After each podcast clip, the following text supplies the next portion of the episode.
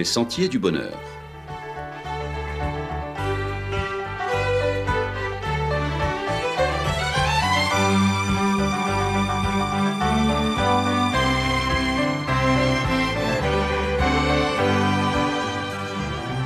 Une émission qui vous apporte un message d'espérance, de paix, de joie et de confiance.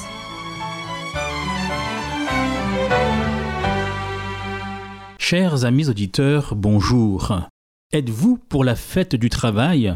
Qui a dit que le travail c'est la santé mais ne rien faire c'est la conserver? Qui a dit travailler c'est trop dur mais voler c'est pas beau? Le travail mérite-t-il d'être fêté? Bien sûr, tout dépend de ce que l'on appelle travail. S'il s'agit de la réalisation de ses dons et des aspects positifs du travail, certainement. Mais s'il s'agit de sa version moins glorieuse qui assimile le travail au tripalium, à cet instrument de torture de l'époque romaine, alors ceux dont les ancêtres ont été réduits en esclavage savent de quoi l'on parle. Le travail est une création de Dieu, et en travaillant, le saviez-vous, nous devenons semblables à Dieu lui-même, nous imitons Dieu. Dans la Bible, le livre de la Genèse nous dit Au commencement, Dieu créa les cieux et la terre. Dieu vit que cela était bon. Puis Dieu dit Faisons l'homme à notre image, selon notre ressemblance, et qu'il domine sur les poissons de la mer, sur les oiseaux du ciel, sur le bétail, sur toute la terre et sur tous les reptiles qui rampent sur la terre. Dieu créa l'homme à son image, il le créa à l'image de Dieu. Il créa l'homme et la femme. Le texte poursuit en disant Dieu les bénit et Dieu leur dit Soyez féconds, multipliez, remplissez la terre et la sujettissez, et dominez sur les poissons de la mer, sur les oiseaux du ciel et sur tout animal qui se meut sur la terre. Dieu acheva au septième jour son œuvre qu'il avait faite, et il se reposa au septième jour de toute son œuvre. L'Éternel prit l'homme et le plaça dans le jardin d'Éden pour le cultiver et pour le garder. Et plus loin, nous lisons ceci, c'est à la sueur de ton visage que tu mangeras du pain. De ces versets, deux perspectives bibliques du travail se dégagent. Le travail est une bonne chose voulue par Dieu qui devait présider à l'épanouissement de l'homme. Le travail est un mandat confié par Dieu à l'homme, mais il deviendra source de souffrance par la suite du fait de la désobéissance de l'homme et de l'intrusion du péché. Le travail est donc tout d'abord une mission confiée à l'homme. Le travail n'est pas une conséquence du péché. D'ailleurs, le premier verset de la Bible nous montre Dieu au travail, et Jésus dira, nous trouvons cela dans l'évangile de Jean, Mon Père travaille jusqu'à maintenant et moi je travaille. Au verset 28 du premier chapitre de la Genèse, nous trouvons cette injonction. Remplissez la terre, assujettissez-la et dominez. C'est un appel pour l'homme à transformer le monde par son intelligence, son savoir-faire et son industrie. Comme l'affirme Robert Somerville, créé à l'image de Dieu, l'homme est appelé à donner à son activité un sens créatif. Par le verset de Genèse 2, verset 15, qui dit ceci Et l'Éternel Dieu prit l'homme et le plaça dans le jardin d'Éden pour le cultiver et pour le garder. Nous comprenons que l'homme est le gérant de la création. C'est pourquoi le monde où l'homme vit porte la marque de son activité transformatrice. Par mon travail, j'exprime ce que je suis sur les lieux de mon activité et j'y apporte mon empreinte. Mon travail me révèle. Il dit beaucoup de qui je suis. Dès le commencement, le travail a donc une dimension sociale évidente, parce qu'un homme seul ne peut assujettir la terre. Il doit s'associer à d'autres hommes et par là former société et participer à une œuvre commune. Créer des richesses matérielles à partir des matières premières fournies par la création de Dieu et immatérielles, telles que des services, ainsi que l'éducation, le commerce, la communication, la médecine, des richesses personnelles aussi, ainsi que des richesses communautaires, les routes, les écoles, les hôpitaux. Le travail est donc un facteur de socialisation. On comprend que le chômage puisse être ressenti durement. Avec lui est éprouvé un sentiment d'inutilité sociale. Calvin considérait que priver quelqu'un de travail était un crime, surtout lorsque ce chômage, cette privation d'activité survient après des licenciements abusifs, faisant la part belle au capital, le travail peut contribuer cependant à l'estime de soi quand il permet de mettre en valeur et de développer nos dons. Mais une telle optique comporte cependant des dangers. Le soi autonome, l'individualisme ambiant et la volonté de réalisation de soi exacerbée peuvent couper les liens de chacun avec la communauté humaine. L'esprit de compétition prend le dessus. La conséquence, c'est un retour à l'état de nature dans la violence la plus immédiate. C'est ce que nous observons dans certains milieux professionnels. L'homme reçoit sa dignité de ce qu'il est créé à l'image de Dieu et non de ce qu'il crée. On a tendance souvent à définir la valeur de quelqu'un aujourd'hui par sa carte de visite, par sa profession, son appartenance à une classe sociale. Cependant, faut-il le rappeler, l'homme est plus que tout ce qu'il crée et ce qu'il fait. Production, institution, système, sa valeur en tant que telle transcende celle de son travail. Ajoutons encore que la capacité d'acheter ne peut être un critère de dignité. La dignité humaine est indépendante des conditions sociales. La dignité humaine implique le respect et conséquemment la solidarité. On ne traite pas les hommes comme des animaux. En conséquence, l'homme et la valeur de son travail ne se réduisent pas à la sphère économique et à la satisfaction des besoins matériels.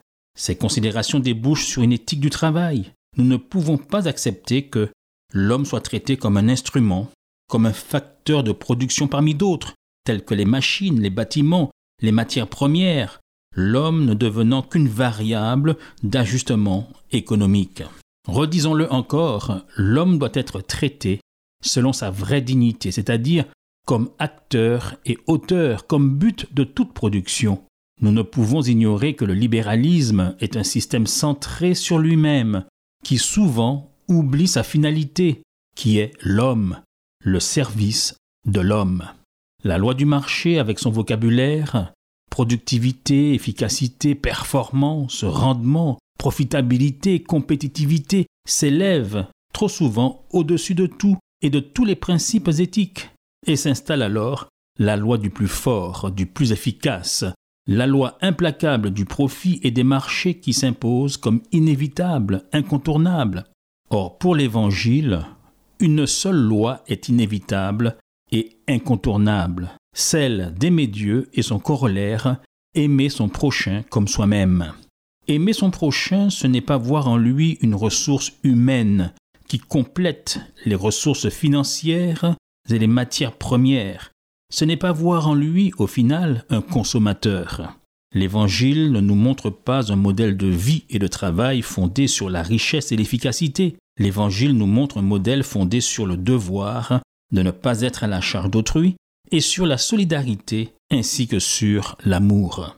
Les injustices créées dans le monde du travail contiennent des semences de violence et donc de déstabilisation profonde à long terme.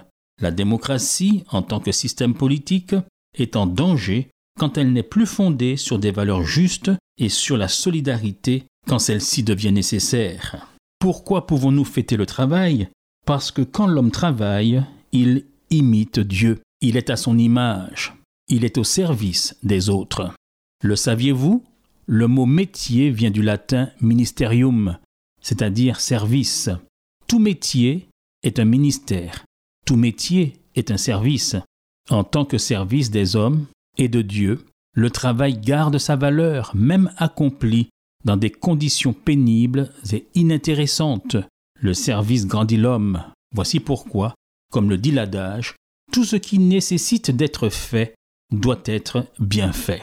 Dans son épître aux Colossiens, l'apôtre Paul écrit Et quoi que vous fassiez, en parole ou en œuvre, faites tout pour la gloire de Dieu. L'activité de l'homme reflète et imite celle du Créateur. Nous lisons dans le livre de l'Exode, au chapitre 20, à propos du travail, ceci. Souviens-toi du jour du repos pour le sanctifier. Tu travailleras six jours et tu feras tout ton ouvrage. Mais le septième jour est le jour du repos de l'Éternel ton Dieu, car en six jours, l'Éternel a fait les cieux, la terre et la mer, et tout ce qui y est contenu, et il s'est reposé le septième jour. C'est pourquoi l'Éternel a béni le jour du repos et l'a sanctifié. Dans ce texte, il y a clairement un parallèle entre les six jours de la création et les six jours de travail des êtres humains, entre le jour du repos de Dieu et celui de l'homme. C'est Clémenceau qui disait que les cimetières sont pleins de gens indispensables, et l'adage dit celui qui ne se repose jamais finit par fatiguer les autres. Et c'est Jésus qui disait L'homme ne vivra pas de pain seulement, mais de toute parole qui sort de la bouche de Dieu. Alors, parole de Dieu, Après avoir travaillé six jours, lui, le Créateur, s'est reposé le septième jour. N'est-ce pas la meilleure façon de fêter le travail que de se reposer? En vous souhaitant beaucoup d'épanouissement dans votre activité, sans négliger, tout comme le Créateur, le repos, nous vous disons à la semaine prochaine, chers amis auditeurs. Let my people go.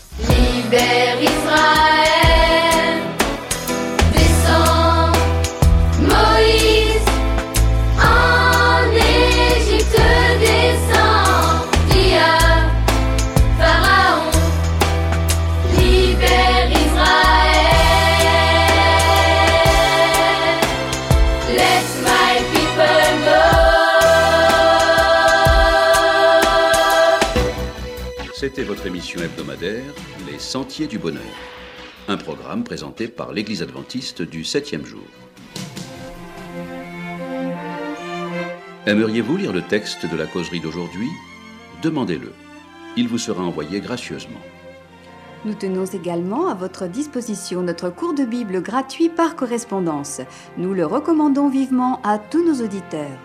Écrivez-nous aujourd'hui même. Voici notre adresse boîte postale 50 97 282, le Lamentin CEDEX 2. Nous nous réjouissons à la pensée de vous retrouver à l'écoute la semaine prochaine à la même heure. À bientôt!